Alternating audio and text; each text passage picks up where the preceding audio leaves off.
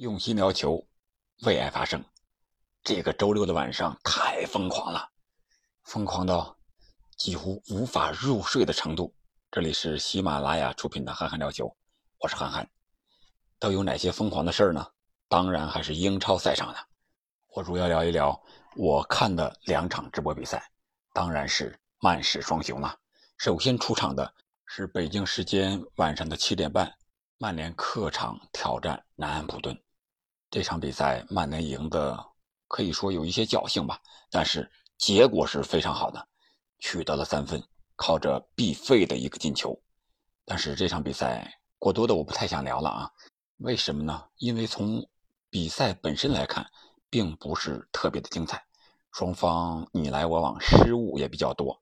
从赛后的统计来看，呃，传球成功率双方都是百分之七十多，不是特别高。从排兵布阵上看呢，滕哈赫是沿用了上一轮战胜利物浦的阵容，这个是完全可以猜到的。毕竟刚刚取得了一场胜利，这么不容易的事情，这么不容易的英超比赛，当然以稳为主，用熟不用生了。C 罗依然坐在替补席上，但是 C 罗上场之后，确实也明显感到 C 罗真的老了。如果他再不走，可能。真要砸在或者说终老在曼联了。我们看到 C 罗在场上有一次准单刀的机会啊，如果放在十年前，那他绝对是直接冲着球门就趟过去了。只是这一次他在想趟的时候，人家南安普顿的后卫已经踢了一整场的萨里苏，直接就把球给追回来了。在落后两个身位的情况下，把 C 罗生生的给挤在了后面。挤到了外线，这就是 C 罗不服老不行啊！年龄毕竟在那儿了，如果还想在英超踢欧冠这样高水平的比赛，显然他必须做出改变。那 B 费取得进球之后呢，也是特意跑到场边和他的同胞 C 罗进行了非常深情的拥抱。不知道这个有没有什么更深的意义啊？都说 C 罗还在谋求转会。什么老家的葡萄牙体育啊，什么意甲的多特蒙德呀，反正是能踢上欧冠的，这也分组抽签完了，可能都要和 C 罗扯上关系。包括意甲的那不勒斯，包括门德斯和他运作的所有的他签约的球员，都要向 C 罗运作。但是这个结果怎么样呢？还有三四天的时间，转会窗口即将关闭，我觉得 C 罗真的。是我之前节目所说的那样，谁都说 C 罗好，但是谁都不给他签合同，都认为 C 罗确实老了。这场比赛一下来，如果想签 C 罗的看了这场比赛，C 罗膝盖险些是受伤，治疗了之后，然后又坚持比赛，然后在场上面对准单刀球，结果被年轻的后卫生生的给挤到了外线。这样的 C 罗，让他去踢欧冠。谁会要他呢？我想，想签约他俱乐部的人看了这场比赛，都要掂量掂量了。好了，我们重点说一下另外一个曼市双雄比赛的曼城队。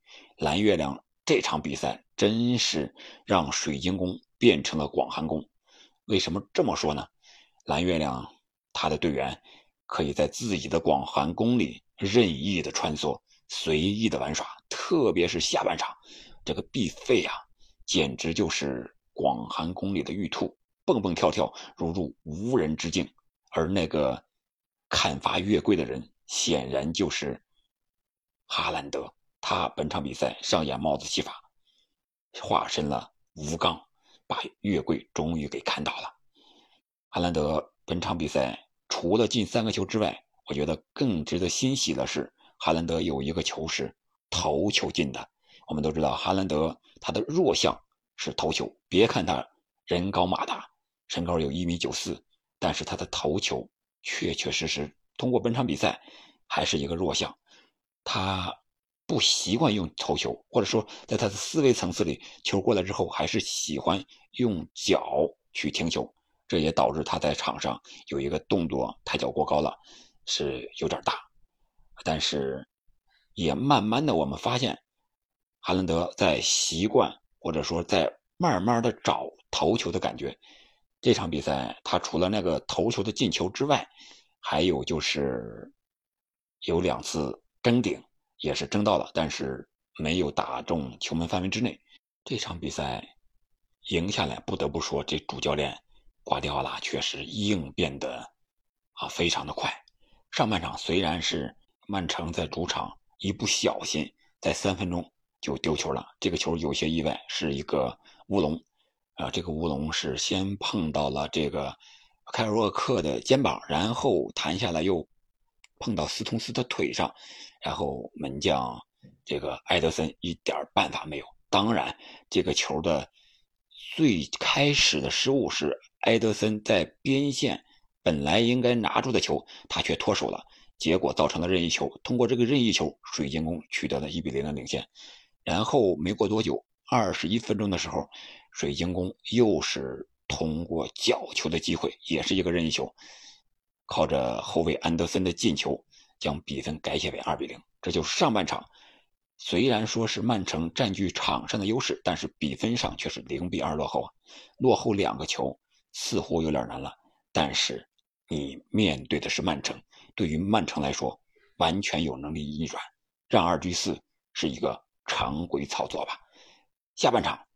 毕费发挥了，毕费变身玉兔，在水晶宫的禁区前沿或者说禁区之内来回的穿梭。啊，首先他那个进球就是在禁区之内，然后内切打门，碰到对方防守队员的腿上有一个折线，将球弹进了水晶宫的球网。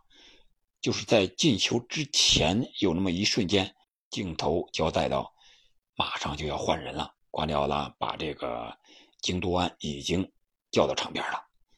显然，京都安一般人理解应该是换下别尔纳多席尔瓦的，但是啊，这个碧玺关键时候进球了，这样的话，我们看到镜头里边，京都安直接就又回到座位上了，然后瓜迪奥拉也顺势做出了改变。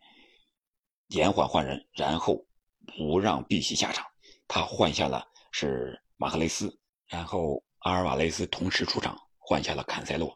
这样曼城的阵型就由四三三变成了三四三，持续加强进攻。怎么加强进攻？就是想办法打水晶宫的身后。这拖的水晶宫是一点办法没有啊！水晶宫也认准了自己打五四幺，确实五四幺是非常。适合水晶宫这场比赛的？如果他是打一个四后卫和曼城对攻的话，我觉得他早就被打花了。为什么这么说呢？他在被扳平或者说是被逆转之后，这三比二的时候，水晶宫还想压一压呢，还想把这个球给扳回来得到一分呢。结果刚压上去，这球在后场被断之后，曼城直接发动反击，让京多安。助攻了哈兰德的第三个进球，这个进球明显就是水晶宫后卫跟不上曼城前锋进攻的节奏，让哈兰德来到了他最习惯的位置，在中间接到京多安的传球，然后左脚的一个推射，将比分锁定为四比二。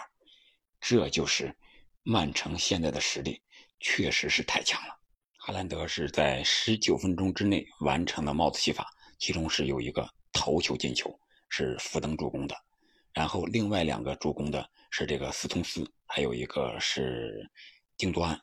本场比赛德布劳内并没有完成一次助攻，这是可能非常遗憾的一个地方。随后呢，呃，曼城瓜迪奥拉也是换下了哈兰德，还有这个德布劳内，有这个小将二十一岁的戈麦斯和二十四岁的帕尔默。分别替换上场，可以说，曼城也在为他的未来养兵育人。这样的曼城真的太可怕了。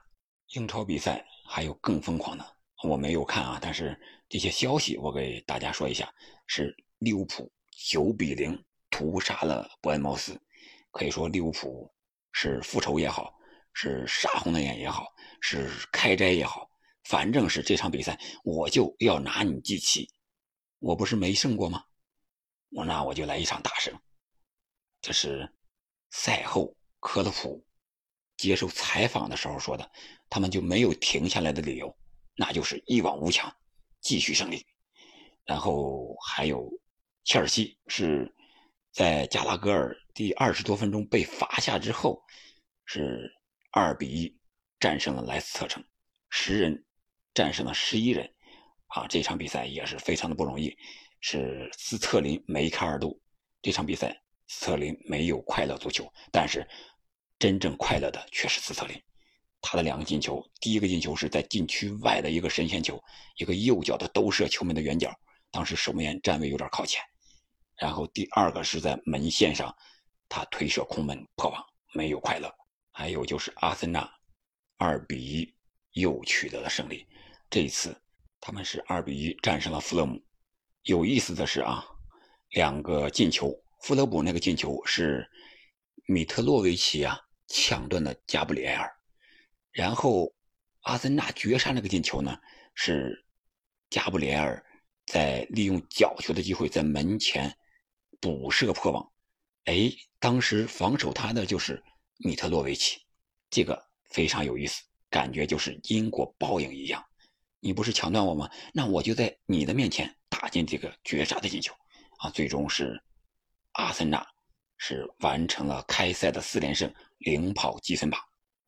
除了英超之外，还有更疯狂的，那就是德甲的门兴。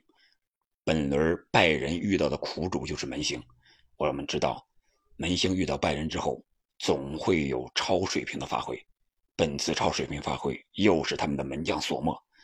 据赛后统计，是十九次扑救啊，扑的是拜仁的前锋集体怀疑人生，最终是一比一战平了。所幸拜仁没有输掉比赛，这可能就是玄学、运气。反正是拜仁在前三场大胜之后，这场面对门兴又陷入了他的不胜怪圈。还有一场比赛是意甲的 AC 米兰的老将大吉鲁。真是越老越骚大吉鲁啊！本场比赛他有一个在禁区之内的凌空的侧勾射门，进了这个球，非常的漂亮。如果想看进球集锦呢，可以看看吉鲁的这个进球。他比 C 罗显然现在作为中锋来讲，凭着身体上的优势更好用一些。这就是这个疯狂的周六夜晚，是不是非常的疯狂？进了那么多的球。